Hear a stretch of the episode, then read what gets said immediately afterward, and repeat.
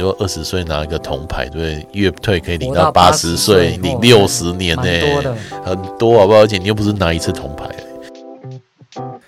欢迎来到艾克斯的财经世界，我会邀请来宾一起探讨股票和房地产。那过年期间还是会天天更新。那今天邀请到的来宾是 Zenda。好，各位大家好，我是 Zenda。那今天我们要探讨的主题是普通人的财富自由之道。只有一趴的人才能达到财富自由，那其他人该怎么办呢？嗯，这本书哦，我在读的时候觉得蛮有意思，因为大部分在读那个财务规划或投资理财的书的时候，大部分的作者哦，应该说绝大部分的作者都会跟你讲。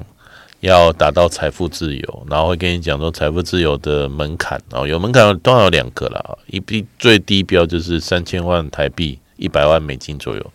然后比较好一点的，就是所谓的绝对财富自由，大概一亿台币哦，三百万，嗯，三百万美金嘛，三千万美金啊，诶，很对，总之呢，就是这些很高门槛。那我那时候也就以年轻的时候也觉得嗯有道理，有道理啊，这样一个亿应该不难吧？那然后后来呢，看了一些统计数字，发现哎，台湾哦，呃，大概净资产有一亿以上的哦，就是了不起十万人吧。也许有一些台面下，但是也不会顶多多一倍。好啊，也就是说，大概有百分之九十九的人，就是大概有二十万人可能才资产可以有一亿了哈，但是其他百分之九十九两千多万人呢，他可能。达不到这个所谓的绝对财富自由啊，哦，那那怎么办呢？难道我们就不理财了吗？哦，然后后，所以我当我读到这作者的书，他提出来的观念，我觉得很棒。他觉得没有办法追求财富自由的人，哦，有时候是真的没有办法。比如说你你说了哦，如果他出生家里很辛苦。然后他又身障，或是罕病，或是什么，他根本就没办法去工作，他拿什么财富自由的？这种当然很极端。或者说，像我自己有认识一个一些朋友了哈，然后他们就是技术蓝领，他从小到大就没有学这些东西嘛。然后你要跟他讲投资理财的东西，他就嗯，他就一个头两大这样，然后那顶多当然就跟着买一些什么。但你说那些东西可以到达所谓一亿的财富自由吗？当然没办法。好，那所以比较务实的哦，对我们剩下百分之九十九的人来说，应该是作者讲的叫做财务安全。哦，那财务安全还有个定义，就是说说你可以十年就是不用工作哦，就你有一笔收入哈，或者一笔资产，可以让你十年不用工作。当你不用十年不用工作的时候，你有一个安全感，然后这个安全感就可以让你什么呢？好好的选工作。或者碰到真的很烂的公司的时候，可以跟他说：“老子不干，然 后我要走人。”因为你至少有十年的时间让你想接下来怎么办嘛。如果十年你都想不出来，那有问题可能是你嘛。好，所以他就说这笔钱哦，十年能够不用工作的，确保财富安全哦的钱哦，是我们普通人要去做到的。那那而且应该可以做到啊。比如说，如果我们一个假设啦，一个人。一个月五万的话，一年就六十万，十年就六百万。好，那应该要能做到。没有能做到的话，可能是你花钱方式。这个大概是几岁的时候要做到？几岁不一定啊，当然有有些人快一点，有些人慢一点。如果四十到五十岁做到，应该也蛮合理的。对啊，就一年存一些，你累积个二十年也应该要有啊。就是你要好好的规划管理嘛，是可以。就是六百万应该是可以达成的目标，那是。三千万或一亿就觉得比较遥远嘛，哈，所以当这个目标变成可实现的话，做不到就会我们自己当然就责任比较大一点。但目标很遥远的时候做不到，我们就会可能会埋怨呐、啊，或或者觉得自暴自弃啊，或者就干脆挥霍，今朝有酒今朝醉啊。那那可是今天提出一个哦，那另外了哈，我自己在读的时候就想说，也是有道理。哦，比如说像我自己当当初选择当 SOHO 有一个设定，就是我没有要退休啊，退休是人发明出来的概念，我只要能够工作，我就还是想要继续工作啊。所以如果存个十年，就是比如说人生最后的十年，比较真的比较没有办法工作的状况是现在需要用的钱嘛。哦，那比如说我现在平均余命八十一岁，哦，所以七十岁以后工作量减少或者比较没有办法工作来花。好像合理嘛，而且还会有一些退休年金，对，还有其他的东西嘛，所以但是就是说，当你把我觉得这本书最大给我启发跟我觉得它的贡献就是它把目标变得可行，然后把我们对于财务的焦虑感大幅下降。了。如果市面上通通都只有跟你说你要存到三千万啊，存到一亿啊，或者你要 FIRE 啊，都是那种高目标。可是你从实际的统计数字来看，就觉得社会上能够达到那些高标，明明人就很少，可是大家都还活着，这里面一定有什么 bug 在嘛？对？就是明明大家都做不到啊，那做不到并没有像那些财经单位说这些人都都怎么了，他们也是活着啊，所以代表别的状况，其实大家在做，但是不知道嘛。所以我觉得财务安全这个概念提出来很棒，好，那你可以用这个去设定，好，甚至在财务安全之前，你可以再帮自己先设定一个，先存到三年，好，然后再再再抓。其实我觉得三五年那个安全感就会很、啊、很很有安全感。对啊，你就是。至少，比如说你，你有买，你有小孩，或是你有买房子，你成家立业有买有房子有房贷，这些你都要上进来嘛。那你不会担心说中年失业的时候马上要找到工作？哦，对，中年失业真的是一个蛮严重的事情。对啊，因为如果你很焦虑，马上要找工作，不然可能半年后就没有办法缴房贷的话，那你一定会乱找工作，然后你的工作收入一定大不如前，然后最后那个财务而且没有发展性。对，而且那财务状况一定没有办法 cover 你的家庭开支。可是你有十年的资产在那里，让你好好的规划。甚至搞不好你要创业都可以，你可以花一年时间的钱，然后去帮你争取到这时间缓冲，然后去创业嘛。啊，所以到中年的人啊，就是大家先不用急，因为其实财务累积的真的爆发期，好像也都是四四十五、四五、四十五、五十以后的。因为中早期我们可能要成家，要缴学贷，然后存房贷投机款，然后后来是存子女的教育基金嘛，哈，然后最后再来存自己的退休金什么的。所以不要焦虑哦，不要你要去看那些谁来诱惑你，让你产生焦虑感的那些讯息来源背后他们在干嘛的？你会发现他们都是要卖你财经产品的嘛。哦，虽然理财是很好的哦，但是不要是因为被恐吓，然后把钱丢进去。我们要自己做好逐步的规划，我们的主动。然后，如果我们就是不是那种特别成才那一群人，我们要认清现实嘛。哦，就是我们先追求达到财务安全，让自己踏实，然后让家人也踏实。哦，呃，假如一个人有个五六百万，一家庭也等于有三千万了。是啊，也就是说非常够。也就是说，这个才是现实生活里面比较合理的，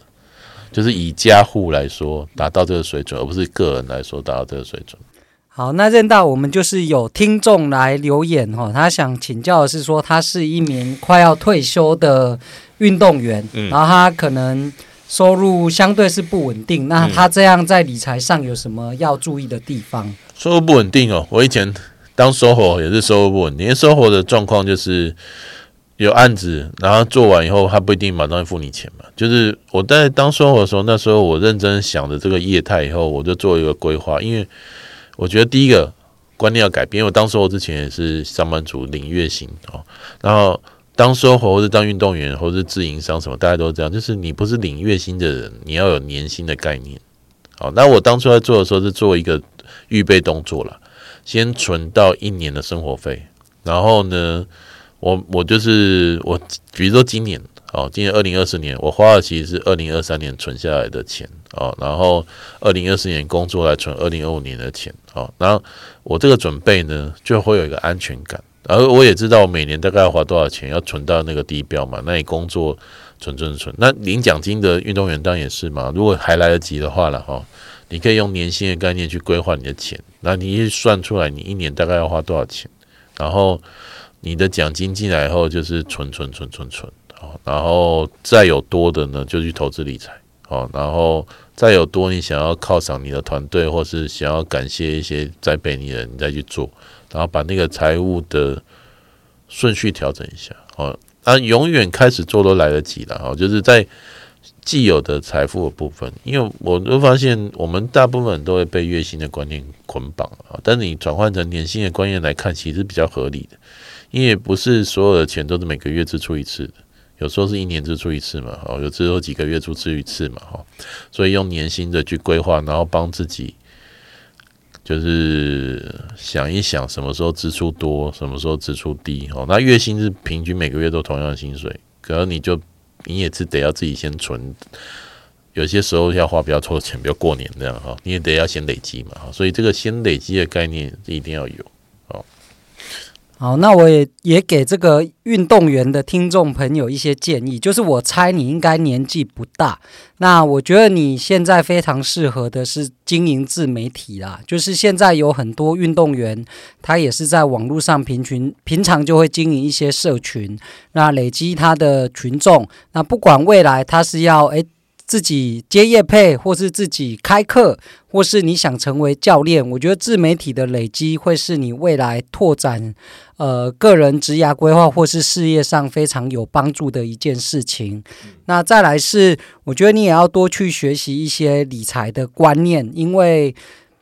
你手上现在应该是有一笔钱的，那怎么正确的使用支配它，我觉得对你的人生会有蛮大的。进展，那当然，我觉得最简单、最省钱的方式，当然就是看书，然后再来，当然就是上线上课程。那我觉得这对你未来都是会很有帮助的。嗯，那任大有什么建议吗？那顺着名媛的话讲了，其实运动员就是身体能力比较好的嘛，所以应该去看看。比如说，你的前辈们退役以后，他都做什么工作？有没有人是用，也是用身体赚钱？那可能他们这有的人就去当健身教练，哈，有的人去考证照，就是当物理治疗师，或者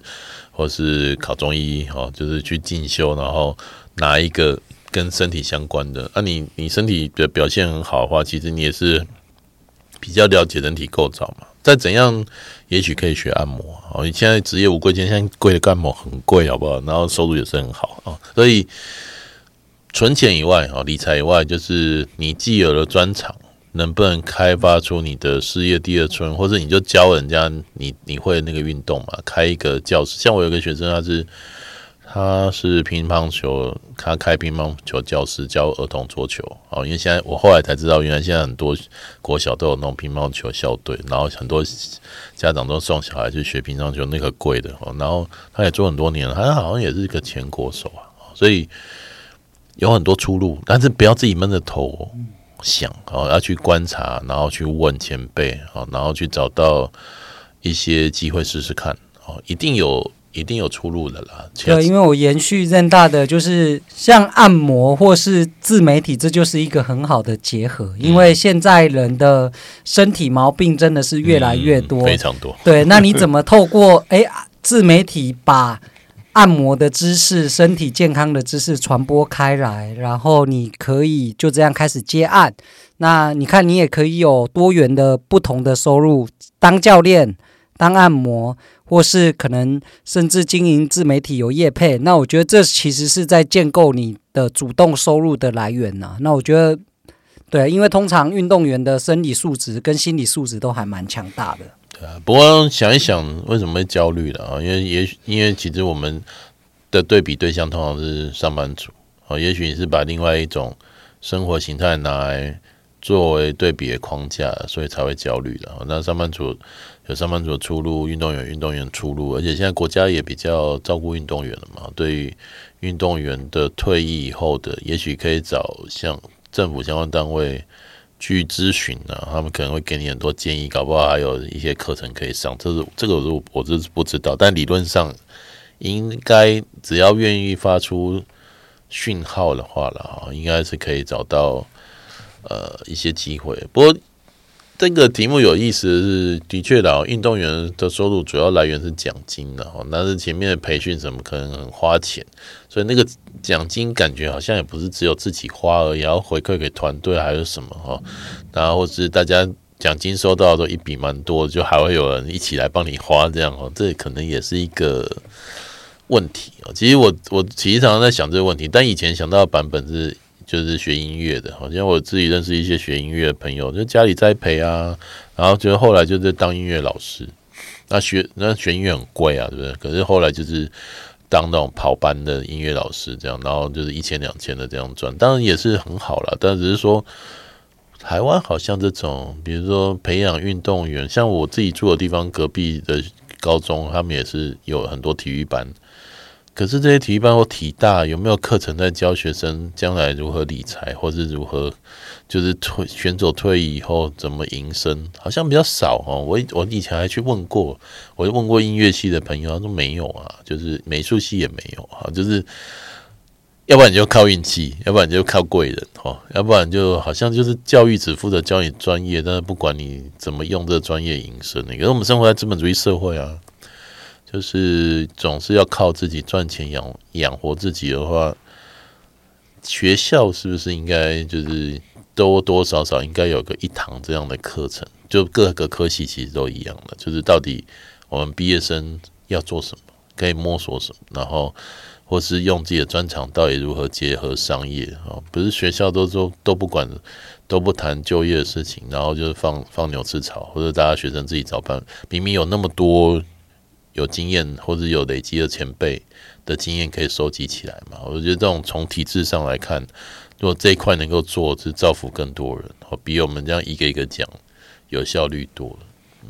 对啊，我觉得政府目前看起来在。呃，财商教育上，我觉得是有在进步了。因为像我自己有些朋友也常受邀到各个国中、高中的学校去教一些，就是呃这些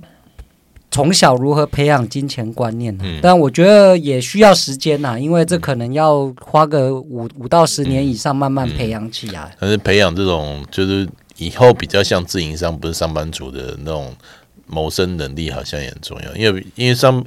虽然以前以前现在应该也有了，就是运动员可能杰出的会去公股银行有个职务这样，然后退役以后就在里面当公务，就是当公股银行的员工。可是他也没有什么升迁的机会，因为他就是只会打球，或是他会的东西跟升迁没关系嘛。哦，所以如果要这种路，是不是更多国营事业提供机会，甚至有一些什么连私人企业都可以进来，但是也可以保障他们进修。其实运动员应该学习能力很强，不是说他们就是退役以后就做那个工作，那他们也很可怜，他们也想要发展嘛。所以这些应该都是更体制化的哦，甚至呢，甚至呢，搞不好奖金就开始有那种强迫储蓄制度嘛。因为我自己有看冬奥那时候才知道，原来台湾现在国光奖金改革开始有。月月退奉制，就是你可以不要，不啊对啊，不要越久领越久，对啊，不要一次领，然后就是一个月一个领。可是我后来听说，大部分的选手都一次领，然后他们有一些考量。可是真的要领月退了，因为你如果二十岁拿一个铜牌，对，月退可以领到八十岁，领六十年呢、欸，很多好不好？而且你又不是拿一次铜牌哦，你可以拿好几次，真的不止铜牌，拿金牌，对不对？好像我们有跆拳道什么，有的很强。你比个两三届，然后是亚运也有啊，就是累积下来这些奖金，领越退积沙成塔，然后领月退累积够了以后，你要你要照顾后进，你要去挹注金资金给你的母校，你都有源源不绝的金源，你一笔领回来好像很多，分一分都没有了。对啊，对啊，所以这个东西真的是大家要观念上要调整。对，那我回归今天的主题，就是普通人想要财富自由，嗯、我觉得设定目标有安全感，我觉得这是很大的一个观念的转变。嗯，那再来是在开源的部分，我觉得大家也真的要换个想法，嗯、就是不要只有上班的收入。没错，没错，因为上班。可能还要考量到公司所在的这个行业，还有公司本身是不是能够持续的获利嘛？嗯，所以现在的工作有更多的斜杠的机会，以及各种变现的管道。嗯，那像现在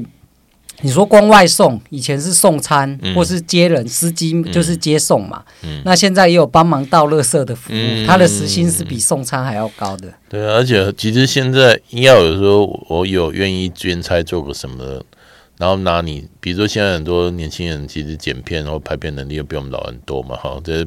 兼差打个工，做个这个小编或者什么，搞不好也是游刃有余啊。很多那种中小企业都缺一个小编，他们也不需要发很多文，像这种很多机会啦，就是不要受限于说我上班族我就只能做上班族。然后就是受限于我只有一份主动收入，这是这个时代我觉得很大的风险。而且现在的公司也比较不会去限制你说不能兼差，嗯、因为公司也不一定付得起 每年多调薪或给更多奖金嘛。但高薪产业是例外啦。但是如果不是哦，就是我们就是普通人哦，第一件事情就要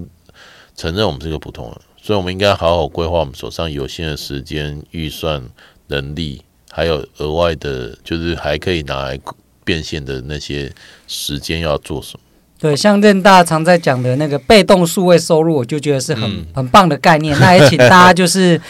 收听以前的节目，或者上任大的网站上有相关的课程，那也可以去跟任大学习一下。不错啊，那个我是蛮推荐大家，真的要把大家在网络上那些数位主机收集起来，哦，因为那些流量都是钱，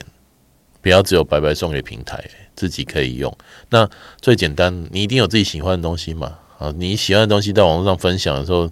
发在粉丝团上，发在自媒体上，发在部落格上，会累积流量嘛，会累积粉丝嘛，那这些就是有变现的机会啊，不要就是白白的。有时间我很喜欢看书啊，然后分享介绍书，也有很多出版社送我书啊，然后买书的钱就减少，那也是一个赚钱啊，减少花钱也是赚钱啊，不是只有增加收入是赚钱，你的生活成本里面有人帮你支出，那也是赚钱啊，因为那那个你本来你要花掉的钱就存起来，也是存起来啊，对不对哦？所以有一开始先不用想那么大哦，就是先从小开始做，然后迈出这些步伐以后，你会在你的人生轨道开始改变。哦，也许就会看到很多新机会，最终最终可不好还是财富自由，只是我们的目标先追求财务安全就好。好，OK，谢谢任大今天的分享。我觉得财务安全这个观念非常的重要，那也觉得不会遥不可及，那都是可以实现的。那如果听众呢，你有相关的问题，也欢迎留言告诉我们，未来我会请各方的专家来回答你的问题。那今天就到这边，谢谢任大，谢谢，拜拜。拜拜。